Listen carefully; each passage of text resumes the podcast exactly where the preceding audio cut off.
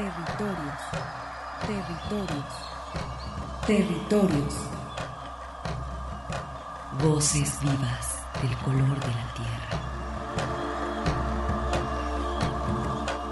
¿Cuál es el objetivo del Congreso Nacional Indígena?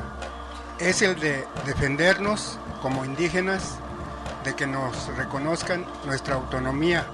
El Congreso Nacional Indígena tiene unos principios, son servir y no servirse, representar y no suplantar, construir y no destruir, obedecer y no mandar, proponer y no imponer, convencer y no vencer, y bajar y no subir. Estos son los principios que, en el que ha trabajado el Congreso Nacional Indígena. Una de sus consignas dice, nunca más un México sin nosotros. Territorios. Una producción de la Coordinación General de Extensión, UDG. Territorios.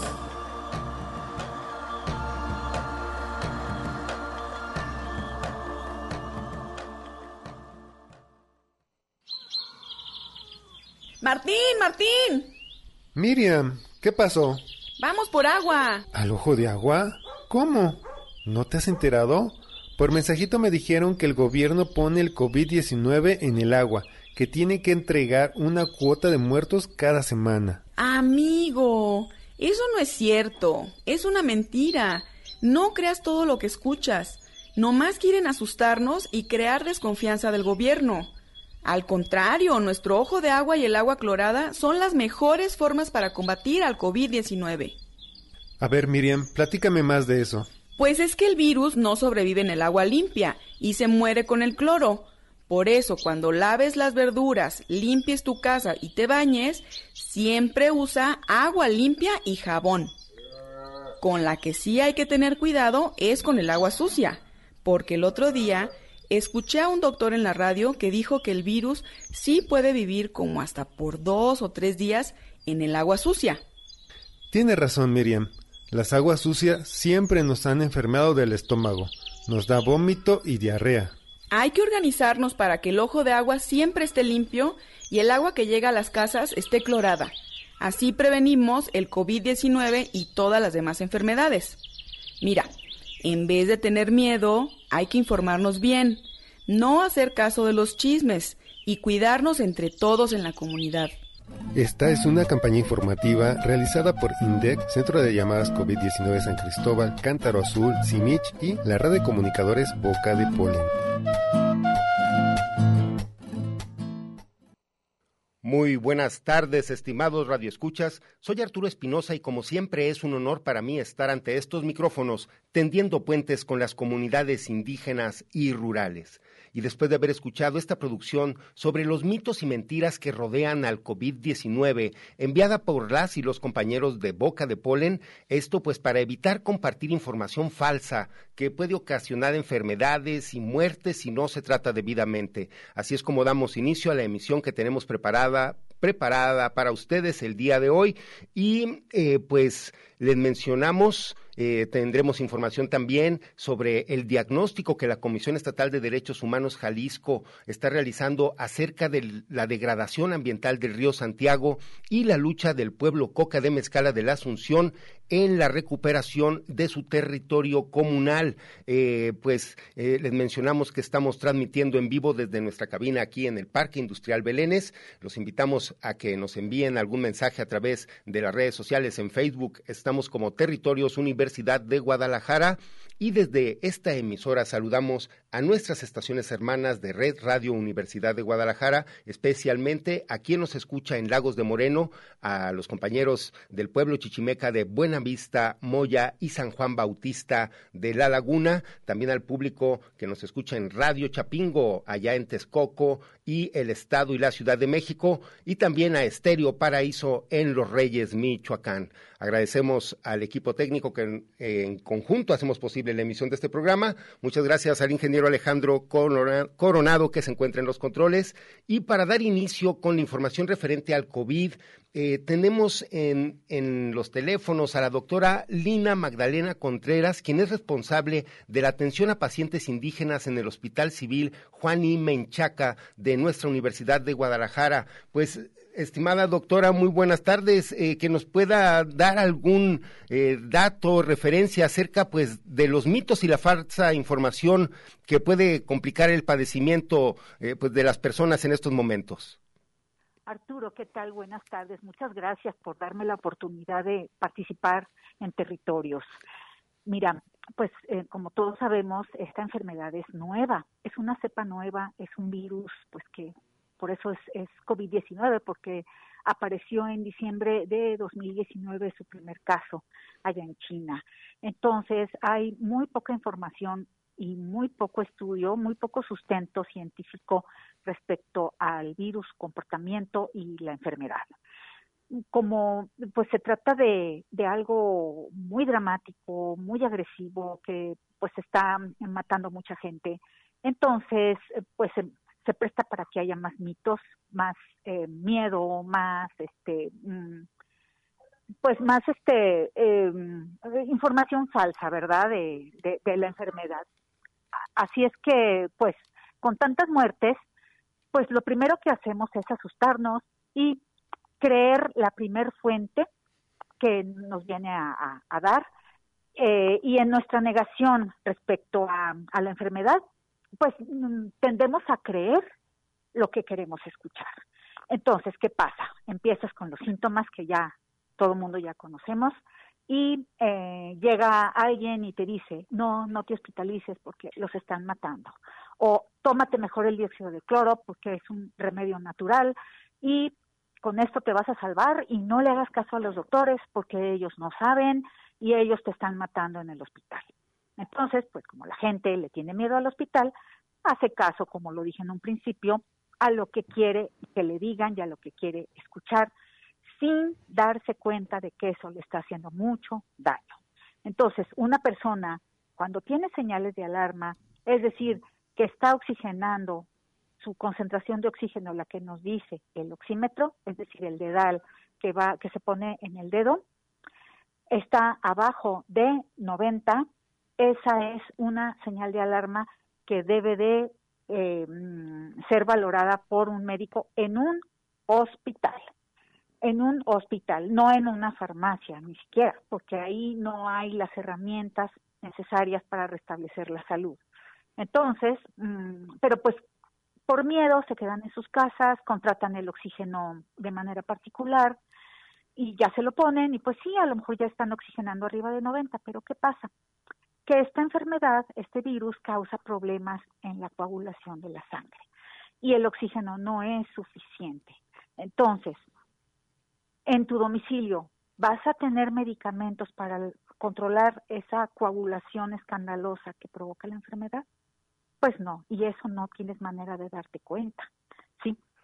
Si avanza aún más la enfermedad, los riñones se afectan, porque como no estamos recibiendo oxígeno en nuestra sangre y en nuestro organismo, los riñones se dañan y hay una insuficiencia renal aguda. Aguda quiere decir que es reversible. Y pues tú estás en tu casa con tu oxígeno, con tu dióxido de cloro, y ya cuando ya la situación está extrema, entonces ya corres al hospital ahí sí ya pides auxilio y ahí sí ya confías en el médico porque es tu supervivencia. Ya es tu supervivencia y ahí sí ya nosotros recibimos en el hospital a un paciente sin poder hacer absolutamente ya nada porque el daño es muy avanzado, ¿sí? Y pues la gente es muy comprensible, es muy humana su, su, actitud de negación y por eso dice que nosotros los estamos matando, porque llegan, pero pues ya llegan ya con el daño muy avanzado, con la insuficiencia renal, con los pulmones destruidos por el virus y pues ya, ya llegan a morir. Pero pues no, ningún médico asesina a sus pacientes, desde luego, ¿verdad?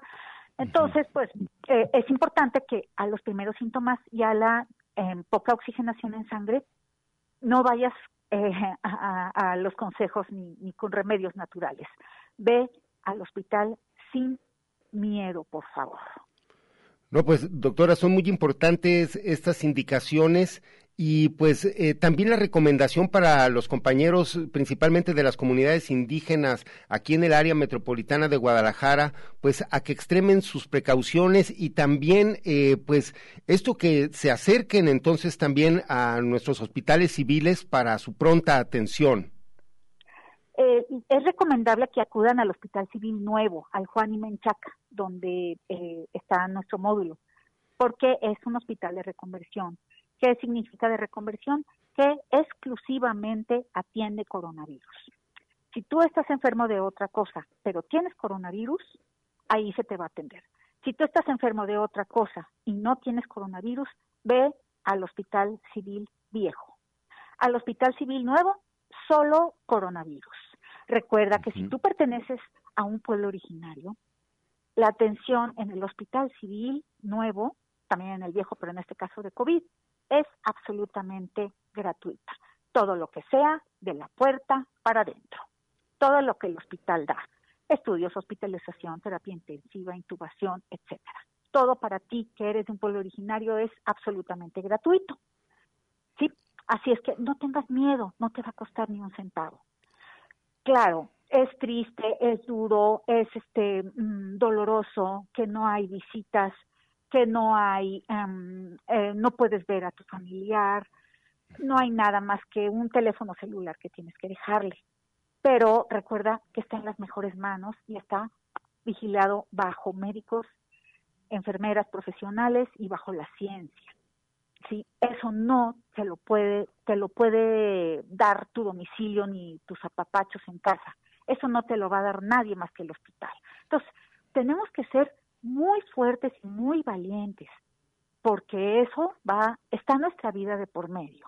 Entonces, si en el miedo nos resistimos a ir porque no hay visitas, o nos resistimos a ir porque yo prefiero hacerle caso a la comadre que me recomendó un paracetamol y un tecito con miel y limón o el dióxido de cloro, acuérdate que tu vida está de por medio. Si llega el momento en que avanzó la enfermedad, hay coágulos en pulmones, hay coágulos en piernas, hay coágulos que pueden llegar hasta el cerebro o pueden eh, tapar el, el, pulmón y morir, o hay ya falla renal, daño renal, y ya te vas al hospital, ya es demasiado tarde. A los primeros síntomas, por favor, ve y sé valiente, por favor.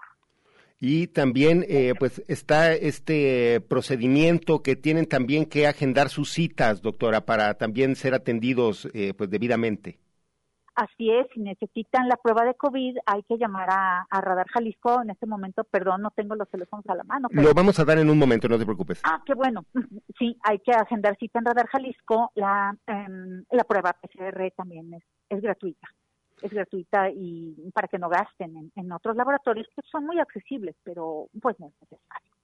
Sí. Eh, ah, algo bien importante, Arturo. Adelante, quiero hacer mucho énfasis es si es necesario que vayan al hospital, por favor, una persona nada más como acompañante.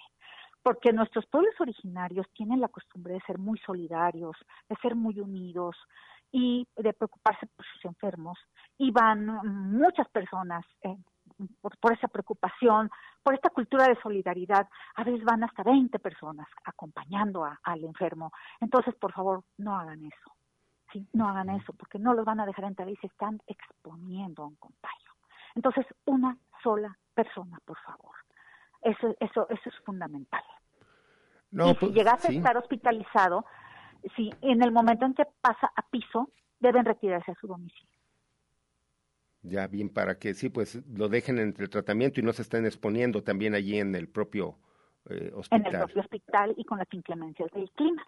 Si son de comunidades foráneas, nosotros nos encargamos de llevarlos a un albergue donde se da solo una cuota de recuperación, para que no tengan miedo tampoco. Pero recuerden, nada más una persona, se lo suplico, por su bien. No, pues doctora Lina Magdalena Contreras, muchas gracias. Estaremos en, en contacto eh, posteriormente, pues para seguir eh, teniendo información al respecto y también para que nos sigan dando instrucciones eh, a la población, principalmente pues a nuestros compañeros indígenas que se encuentran en el área metropolitana y esperemos también luego pues dar un reporte de lo que está sucediendo también allá en la sierra y pues en otras localidades aquí del occidente del país, doctora. Por supuesto, Arturo, muchas gracias y hago énfasis, no se aguanten, no se queden en casa si tienen síntomas. Si tienen fiebre de más de 38 grados y dificultad para respirar, es decir, que se cansen porque caminaron nada más unos pasos, es momento de ir al hospital sin miedo y con un familiar nada más. No, pues ahí están las recomendaciones que habrá que atender. Muchas gracias, doctora, y estaremos en contacto. Un saludo y muchas gracias. A ti por escucharme. Hasta luego. Gracias. Pues eh, allí es, son las nuevas medidas que tenemos que estar pues eh, prestando mucha atención. Recordemos que el estado de Jalisco también acaba de entrar en otra fase también pues de restricciones. Eh, de nuestra parte, pues hagamos lo posible por eh, permanecer en nuestras casas. Pues vamos a continuar ahora con precisamente una producción que realizamos eh, acerca de la prevención eh, en náhuatl sobre las medidas que se deben de tomar en el transporte público que amablemente nos grabó el maestro Victoriano de la Cruz, que lo pueden escuchar todos los domingos en la mañana, también ahí a través de la XCJB, nuestra estación hermana aquí del estado de Jalisco pues vamos a continuar con esta producción.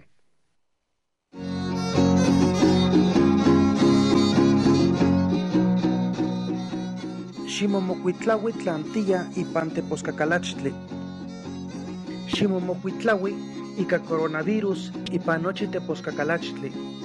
Ximomapopoa ika gel antibacterial queman titlehcos iuan titemos.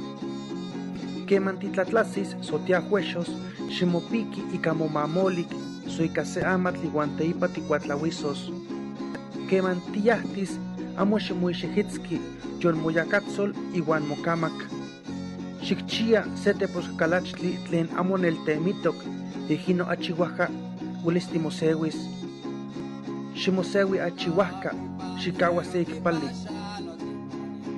Nohkia tiwelis ipan tepostalnotzaloni yontlen se Eji, Jontlen, Jontlen, Jontlen, Jontlen, Nawi, Nawi, Chicuelli, Jontlen, Soipan, Eji, Eji, Eji, Chicuelli, Ome, Eji, Eji, Ome, Ome, Jontlen.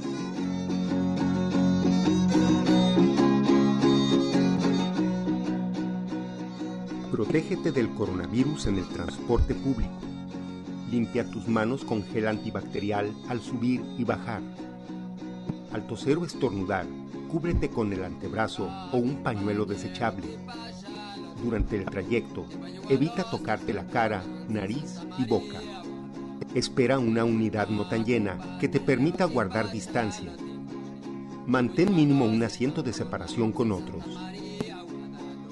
Mayor información a los teléfonos 01800 004480 o al 3338 23 32 20. Universidad de Guadalajara. Coordinación General de Extensión y Difusión Cultural. Unidad de Apoyo a Comunidades Indígenas. Seguimos en territorios y pues después de haber escuchado esta producción sobre el transporte público en Nahuatl y las medidas del COVID, eh, pues hacemos un enlace ahora con el ingeniero Tunuari Chávez, quien es jefe de la unidad de análisis y contexto de la Comisión Estatal de Derechos Humanos aquí de Jalisco, quienes están realizando un estudio acerca de la degradación ambiental que próximamente estarán presentando. Muy buenas tardes, ingeniero Tunuari, saludos. ¿Qué tal? Saludos, estimado Arturo. Saludo también con mucho gusto a todo tu auditorio. No, pues a ti y que, pues bueno, tuvimos la oportunidad. Eh, más adelante también haremos em, un recuento de lo que está sucediendo en Mezcala y nos vimos por allá en el Salto, precisamente en este encuentro de pueblos el 12 de octubre donde pues se llevó a cabo también eh, un análisis regional pero eh, me impactó cuánta gente fue eh, de los afectados del margen del río Santiago. Sí, es verdad, Arturo, y es muy lamentable cómo han pasado los años y cómo las personas de una manera pues bastante injusta terminan pues pagando los platos rotos de la degradación ambiental que provoca la, la una urbanización eh, desmedida en muchos sentidos, no planificada, no suficiente, pero también todo un crecimiento industrial bastante desproporcionado y bastante concentrado en algunas áreas que finalmente eh, terminan eh, descargando aguas residuales muchas veces sin tratamiento, muchas descargas que son acumulativas y, que muchos vienen desde el Estado de México en toda la cuenca A ver. Ah. Perdón, perdón. Perdón, ¿tú no haría adelante? Ah, sí, perdón, se, se, se pausó o algo así, ¿no? Sí, pero ya ahí estamos, ahí estamos, no le muevan, no le muevan. Bien, adelante. Me mencionabas este, la degradación ambiental del río.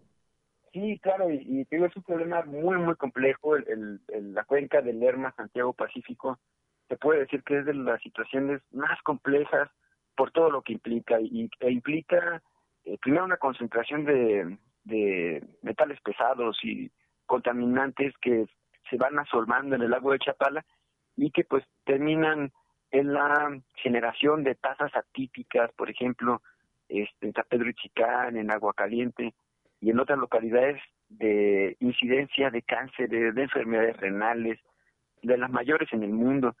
Y, y no es ajeno el salto, no es ajeno Juanacatlán. Y pues en este sentido es que esta Defensoría, la Comisión Estatal de Derechos Humanos, pues lo que hemos buscado es, pues primero tener una certeza de lo que está sucediendo y, que es parte de, este esfuerzo que inició desde el 27 de enero del 2009, cuando la Comisión Estatal de Derechos Humanos emite la recomendación 1, eh, la que también se la ha nombrado la macro recomendación del Río Santiago, donde se dirigieron 100 puntos recomendatorios al Ejecutivo Estatal, 68 puntos eh, recomendatorios a todos los municipios que abarcan la cuenca y a otras autoridades estatales como la Comisión del Agua, al CIAPA.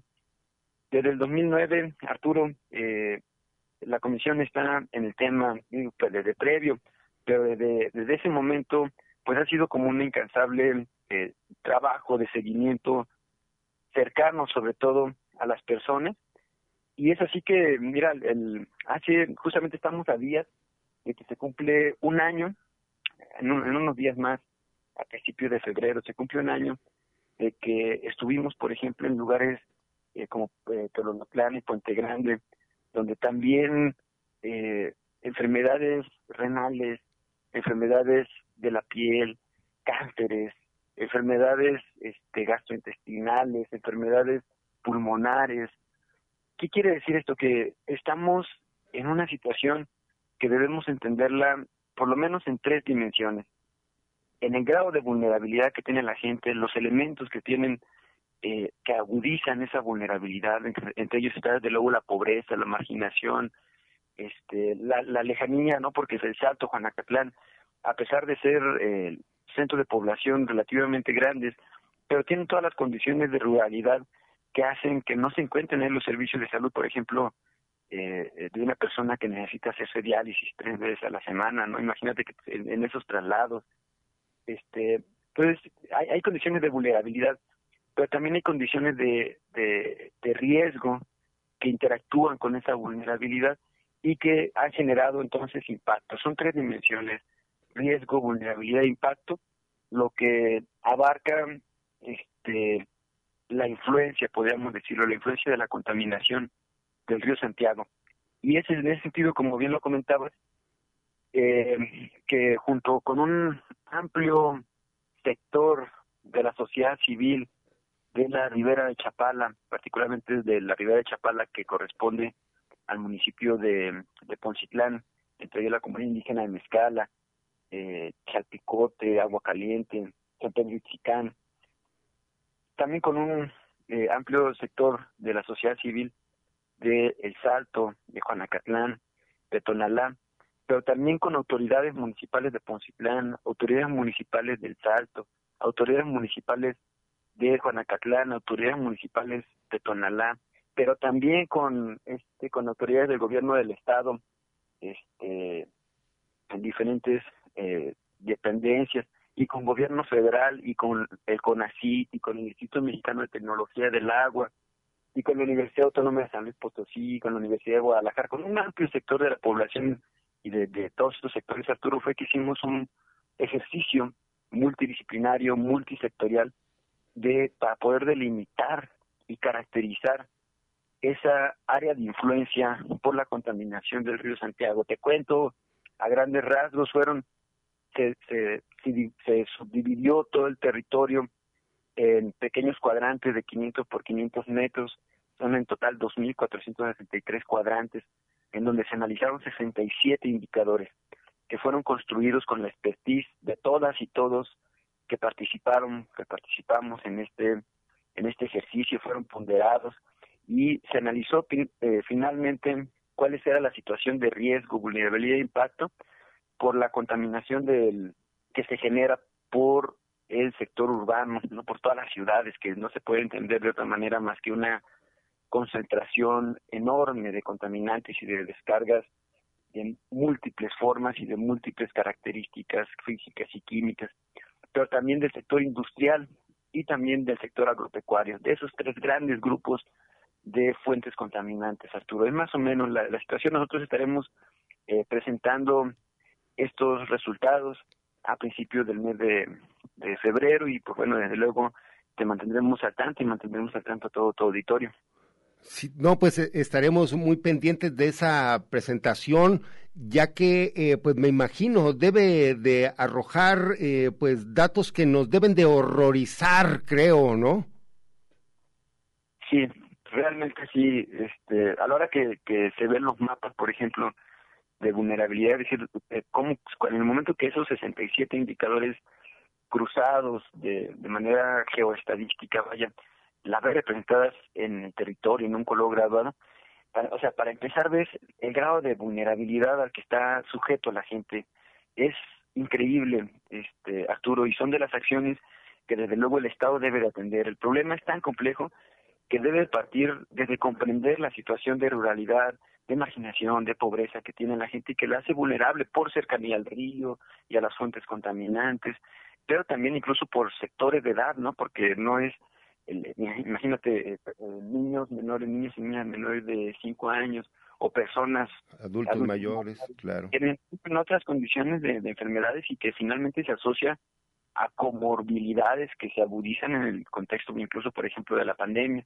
Si ves los mapas de riesgo, también es de terror. O sea, ves, ves los mapas, eh, eh, cómo se, por ejemplo, la, eh, entiendes por qué el Salto, Juanacatlán, están tan expuestos y a qué riesgos están expuestos en el momento en que las micropartículas eh, de, de, de, contaminantes, de azufres y de otro tipo de contaminantes que finalmente explotan en la, a la hora de caer en la cascada y se hacen volátiles y, y en partículas menores a, a, 10 micras, a 5 micras o a, a 2.5 micras, pues finalmente la final a las personas se le van concentrando en sus organismos y generando enfermedades pues bastante fuertes. Si ven los mapas de impacto, es decir, los los impactos que ahorita ya ha generado la contaminación, por ejemplo, por el sector industrial, es tremendo ver los impactos y los riesgos que se derivan, por ejemplo, de todo el sector industrial y de toda la actividad que bordea la cuenca del ahogado, por ejemplo, y todo el canal del ahogado, y que no es producto de otra cosa que de una urbanización, de una de una de una forma de de entender el desarrollo que ha avanzado sistemáticamente. Tenemos grandes retos y, como sociedad y como Estado también para poder avanzar particularmente a poder transformar la génesis, desde luego que tiene que ver con, con, la capacidad de evitar que se descarguen las aguas residuales, pero también incluso de, evaluar el, el modelo de industrialización que se está eh, siguiendo y de poder comprender la forma de poder reparar el daño a las víctimas que ya han pues han sufrido y que siguen sufriendo este, las consecuencias de todo esto, Arturo. No, no, no, pues eh, ingeniero, vamos a estar eh, muy al pendiente cuando ustedes realicen eh, esta presentación. Imagino que harán una rueda de prensa para presentar todo este documento y esta, eh, este diagnóstico de, de, del estado lamentable en el que tenemos pues toda esta cuenca. Y pues, pues bueno, felicitarlos por ese trabajo y estaremos muy, muy al pendiente para darle seguimiento, Tunari. Correcto, Arturo, pues sí, quedamos eh, nosotros también allí en contacto y desde luego estaremos eh, notificando de, de, la forma en la que se dará a conocer en los primeros días del mes de febrero esta información. Te recuerdo que es muy importante también la fecha y, y vale la pena recordarla mucho porque febrero, recordemos, el, el 7 de febrero se eh, conmemora un año de que la Comisión Interamericana de Derechos Humanos emitió uh -huh. su medida cautelar, la 708 eh, 19, en donde finalmente eh, pide al Estado mexicano poder evaluar las condiciones de salud, la integridad personal, este, para todas las, y para que tomen todas las medidas para que las personas puedan preservar la vida de una manera adecuada. Ellos en su momento dijeron cinco kilómetros eh, del río Santiago en los municipios de Zanacatlán y de Salto, es decir, cinco kilómetros hacia cada lado y mencionaron a las comunidades, a las localidades de San Pedro Chicán, Aguacaliente, Chapicote y Mezcala. Lo que hace este estudio que presentará la, eh, la Comisión Estatal de Derechos Humanos, que como te repito, es mérito de un amplio sector, particularmente es mérito de la de las personas, de los colectivos que han estado, eh, que digo que día a día, así y no dudo en decirlo, día a día trabajan para poder transformar este este bien colectivo pero eh, lo que se logra con esto es poder definir más allá que de un de un buffer eh, delimitado decretado de 5 kilómetros eh, logra una, una visibilización graduada de lo que es la influencia por la contaminación eh, primaria presente en el río Santiago. Y eso es muy importante. Entonces ese, ese día se estará celebrando bueno sí celebrando conmemorando recordando este un año de que se emite la medida cautelar por la comisión, pero también si estaremos, eh, recordemos que dos días antes de que se emite la, la medida cautelar fue que eh, se hizo este macro recorrido convocado por el gobierno del estado, uh -huh. donde se, se visitaron diferentes eh, partes de contaminación y diferentes acciones que en este momento reportaba el gobierno del estado estar haciendo, y también se conmemora un año en donde como Comisión Estatal de Derechos Humanos estuvimos documentando la gran cantidad de enfermos eh, que de manera típica se presentan, como te decía, Entonces, en Ponte Grande, este, en El Salto y en Juanacatlán. No, no, no, pues eh, muy tremendo y pues muy importante que todos estemos enterados de eh, este documento que pues eh, a principios de febrero estarán presentando Tunuari, pues allí estaremos con ustedes también para darle seguimiento a este análisis. Te agradezco mucho Arturo, te mando un abrazo y un saludo a todo tu auditorio. Igualmente, muchas gracias, saludos también para todos los Chávez y también eh, pues muchas gracias al jefe de la unidad de análisis y contexto de la Comisión Estatal de Derechos Humanos. Muchas gracias, Tunuari. Estaremos en contacto. Seguimos, hasta luego. Gracias. Pues eh, con esto los invitamos a ir a un corte y regresamos. Sigues caminando. Territorios. Ecos sonoros de identidad.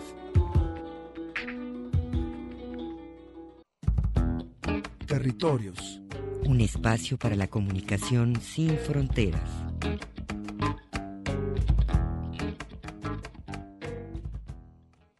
El motivo de la presencia de aquí del comisariado de un servidor de, obedece al problema de despojo que tenemos en la comunidad indígena de Mezcala, aquí pegado al lago de Chapala, una comunidad ancestral, una comunidad con vestigios históricos, el lugar donde se suscitó una de las batallas más sangrientas, ahí donde nuestros ancestros defendieron sagazmente la isla de Mezcala en la temporada de 1812 al 16. Es el único lugar donde los españoles no tuvieron la gracia de poder pisar nuestras tierras. Se defendió a sangre, a sudor, a lágrimas y sobre todo con una organización comunal como nunca jamás ha existido. Este señor que menciona nuestro presidente Guillermo Moreno Ibarra es un desarrollador, es una persona con bastante eh, capital económico y que ha puesto más de 20 años de litigio, se ha llevado y hemos podido sobrellevar una batalla legal que parece ser que por ahí ya vemos la luz al final del túnel. Estamos en esta intención de poder recuperar una tierra que siempre ha sido de todos y todas las los mezcalenses e intentamos de una manera, si bien apegado al orden legal, también apegado al orden sentimental de la querencia de la tierra que tenemos todas y todos los mezcalenses. Es de vital importancia el que en todas las comunidades indígenas nosotros tenemos asentamientos humanos desde hace más de 10.000 años en la zona y tristemente comentaba el abogado anteriormente del famoso INPI, por más gestiones y gestiones que hemos hecho no nos ha querido reconocer esa calidad de pueblo originario, no lo hace falta, el artículo segundo constitucional es muy claro, que no necesitamos de títulos para poder denominarnos comunidades indígenas. Queremos ser muy claros, no importa cualquier capital económico, no importa los presentes, lo que importa son los futuros que le vamos a dejar a nuestros hijos, a nuestras hijas, a toda esa gente que de alguna manera tiene la responsabilidad de heredar este planeta, esta tierra que nosotros le dejemos. En términos legales, por ahí ya ha habido sentencias ya del Tribunal Unitario Agrario Distrito 15 a favor de la comunidad, sin embargo, el cuerpo de abogados muy prominente que tiene, pues ya ha apelado estas sentencias y estamos ya a unos meses de que ojalá puede llegar este problema a buen fin. Sin embargo, muy vivaz el señor, ya nos está invadiendo otra zona. El conflicto de litigio en un predio que se llama El Pandillo, actualmente ya está tomando parte de otro terreno que se llama el comal y ahí cerquita, poco a poco. Desafortunadamente lo que hacen los dineros fragmentan y dividen a la comunidad porque un grupo de comuneros afines a los intereses del señor pues le ha estado apoyando en ese aspecto. Sin embargo, el grupo en defensa de la comunidad pues estamos bastante bien organizados y esperemos que esta organización se vaya consumando a tal manera y efecto que podamos tener esa comunidad, nuestra comunidad de Mezcala, libre de estos invasores. Estamos en territorios y en este momento hacemos un enlace con la compañera Rocío Moreno, la maestra de la comunidad Coca de Mezcala de la Asunción. Bueno, escuchamos a Luis Indalecio, quien es el presidente del Comisariado de Bienes Comunales de allá de Mezcala, en este encuentro de pueblos que se dio en el Salto. Y pues haciendo este recuento, estimada eh, Rocío Moreno, el tribunal en esta semana evade la impartición de justicia para Mezcala. Sí, eh, eh, buenas tardes, muchas gracias Arturo. Pues de nuevo estamos este, haciendo como público ¿verdad? la situación que está en la comunidad. Eh, esto significó esta sentencia un retraso más.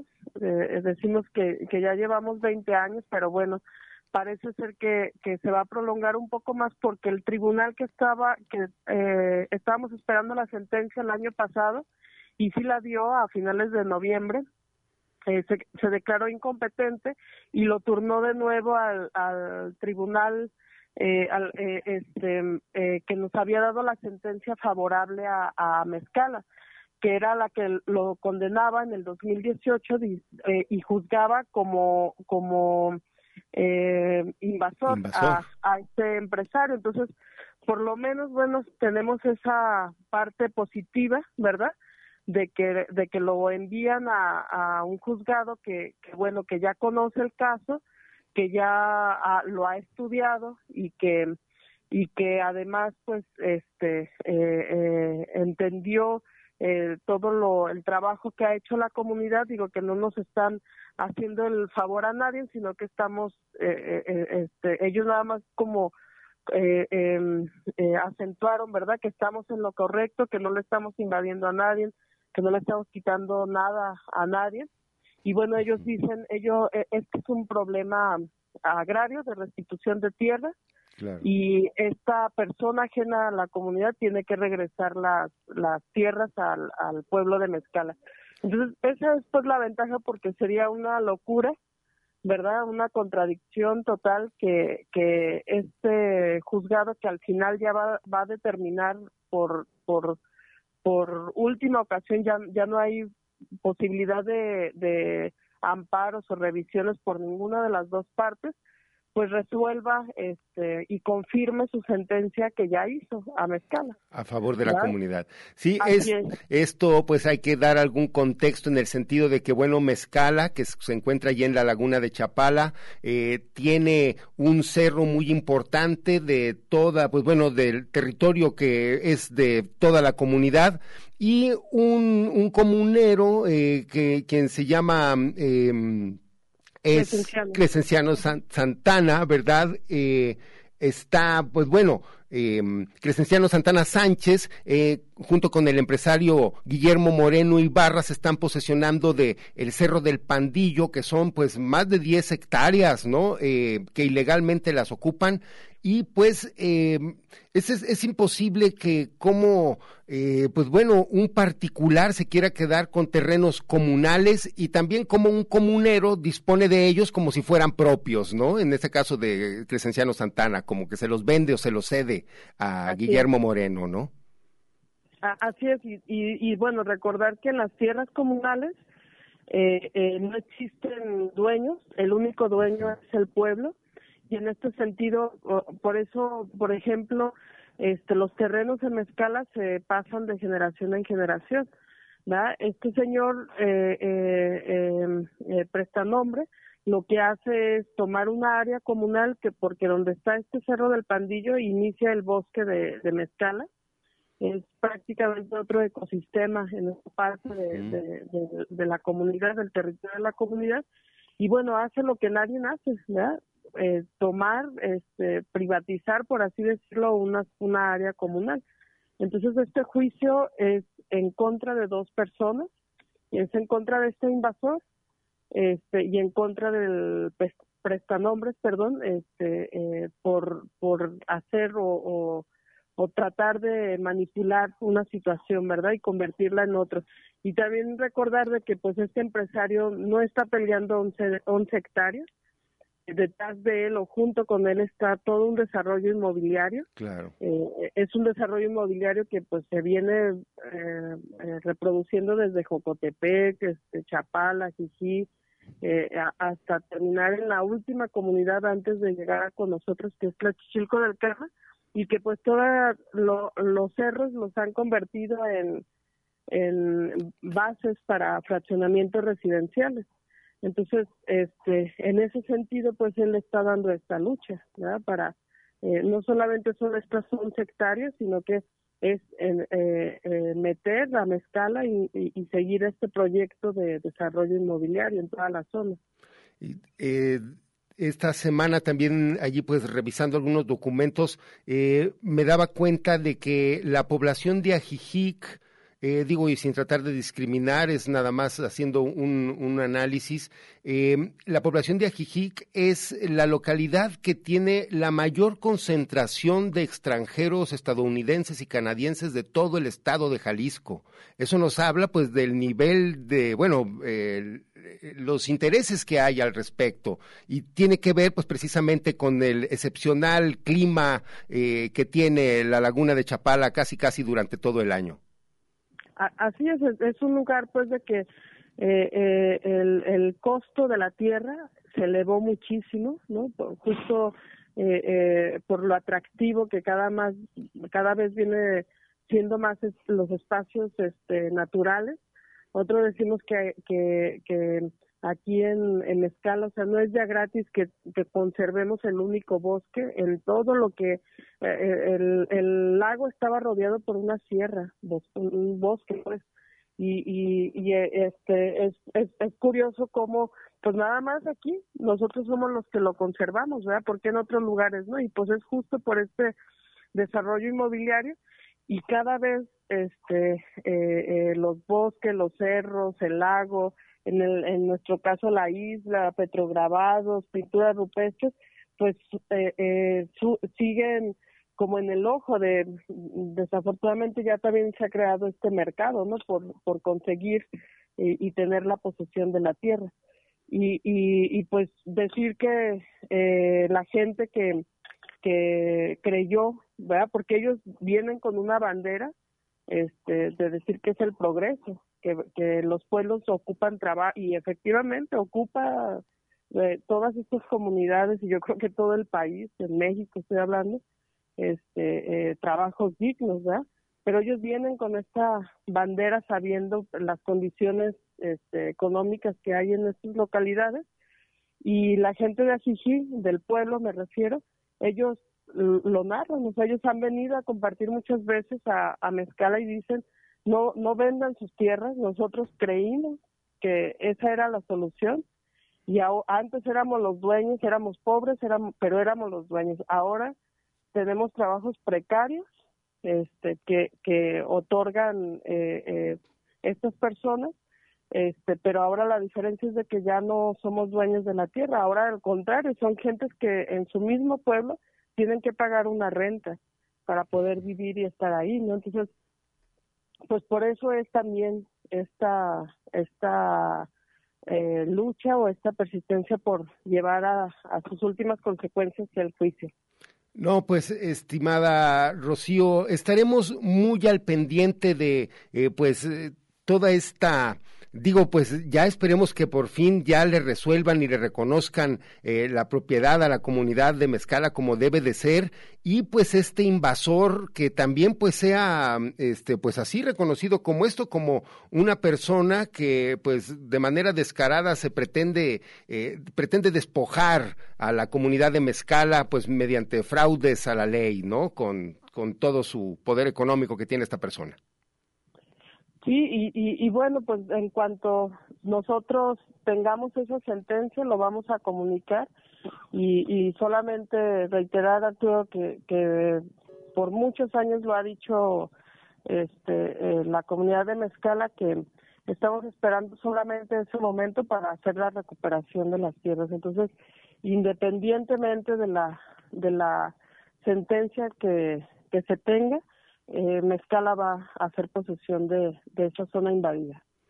No, pues estaremos eh, esperando esa noticia. Yo creo que hay muchas organizaciones a nivel nacional que están eh, acompañándolos a ustedes y que obviamente, pues la razón tiene que ser la del pueblo y no la de eh, pues estas cuestiones de la corrupción y de pues la compra de conciencias. Desgraciadamente, es, yo pienso que mm, si estas personas del segundo tribunal colegiado en materia administrativa se, se, declaran incompetentes, pues deberían de dejar ese trabajo también, ¿no? Por, por incompetentes, por también, ¿no? En fin. Así es, pues este, nosotros también creemos que, que bueno, tienen que hacer su trabajo, ¿verdad? Este, sería ya un descaro muy abierto, eh, una locura, ¿verdad? Que, que que se atrevieran a, dar una sentencia en contra de la comunidad, pero bueno, sabemos que vivimos en México, ¿no? Y, y, sabemos la corrupción que existe este, eh, en ellos y, y por eso insistimos, ¿verdad? Que solamente Mezcala espera la sentencia para hacer la recuperación de las tierras.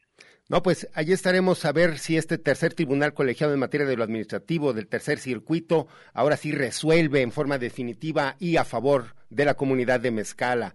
Pues, eh, eh, Rocío, vamos a seguir en contacto y al pendiente de todo lo que se esté desarrollando con eh, esta recuperación del Cerro del Pandillo para la comunidad Coca de Mezcala de la Asunción. Muchas gracias, Arturo.